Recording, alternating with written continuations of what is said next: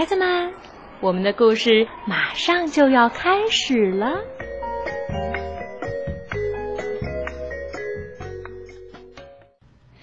小朋友们好，我是小薇阿姨，我今天在福州给你们讲故事。小朋友们平常碰到有怪物的动画片都很喜欢看。那今天小薇阿姨要讲的这个故事叫做《大家一起抓怪物》，这是一本英国的作品，由诺伯特兰达著，蒂姆沃恩斯绘图，暖房子翻译，云南出版集团公司晨光出版社出版。一天清晨，天还没亮。鸭子就被吵醒了，他听到床底下有一个奇怪的声音，呼呼，哎呀，那是什么呀？鸭子被吓着了，它怕得很呢，都不敢去床底下看看。它从床上一下蹦起来，赶紧找人救它。鸭子大喊。小猪，有什么东西在我床底下，还发出奇怪的声音，就像这样，呼呼，嘎嘎。小猪说：“呼呼，嘎嘎。”哦，天哪！我们得去找个强壮的朋友来帮忙。你待在那儿别动。小猪急忙跑去找大熊。小猪说。大熊，大熊，鸭子床底下有可怕的声音，像这样，呼呼，嘎嘎。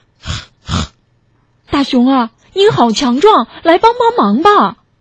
大熊扛起一根大木头说：“是呀，我的确很强壮，不过我们最好再找个嗓门大的朋友来，一起把那东西赶走。”于是。他们赶紧跑去找灰狼，灰狼早就起来了，正准备吊吊嗓子呢。大熊说：“灰狼，灰狼，鸭子床底下有恐怖的声音呢。”他接着说：“就像这样，呼呼，嘎嘎，哦哦，灰狼啊！”你叫声那么响，应该可以帮我们把它吓走。”灰狼骄傲地说。“哦，是的，没有谁的叫声比我更响亮。你听，嗷！不过，我们最好再找个聪明的家伙来帮忙。”于是，他们又跑去找猫头鹰。灰狼说：“猫头鹰，猫头鹰。”鸭子床底下有可怕的声音，就像这样，呼呼，嘎嘎，哦哦，嗷！猫头鹰愣住了，说不出话来。小猪说：“我们都觉得你会知道那是什么东西，因为你那么聪明。”猫头鹰说：“哦，是的，我确实聪明。那我来告诉你们吧。”鸭子现在很危险，小猪、大熊和灰狼吓得双手紧握在胸前，慌乱的问：“真的吗？”猫头鹰说：“当然，你们想想，还有什么东西能发出那样可怕的声音呢？”小猪喊：“肯定是个大怪物！”哦，天哪，我们该怎么办？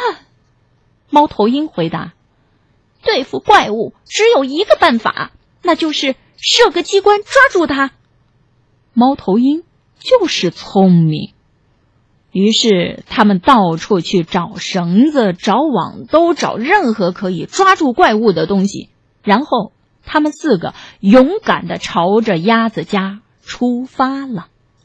猫头鹰走在最前面，因为设机关抓怪物的聪明点子是他想出来的。灰狼嗷嗷的叫着，紧跟在他后面。大熊又跟在灰狼后面，拿着抓怪物的棍子和绳子。最后面的是小猪，他扛着那伟大的网兜。最后，他们来到了鸭子家，把耳朵贴在门上听。奇怪了，屋里没有怪物的声音啊，没有人喊救命，没有人哭喊，甚至连尖叫声也没有。大熊喃喃地说：“也许我们来晚了。”小猪绝望的哭起来：“哦，天哪，不！”灰狼大喊：“鸭子，你在家吗？”鸭子出来了，他说：“你们来了呀。”大熊低声说：“鸭子，你现在很危险。”小猪喊了起来：“有个大怪物在你床底下！”鸭子吓了一跳，说：“大怪物？你们怎么知道是大怪物？”小猪又喊了起来，因为它叫起来：“呼呼，嘎嘎，哦哦，嗷！”猫头鹰又加了一句：“还有，！”大家一起冲进了鸭子家，快快快，快把大怪物给抓起来！他们爬上楼梯，果然听到了一个声音：“呼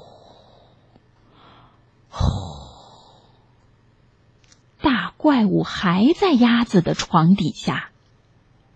猫头鹰勇敢的拿着灯去照床底，所有人都屏住了呼吸。呀，那是什么？他们简直不敢相信自己的眼睛。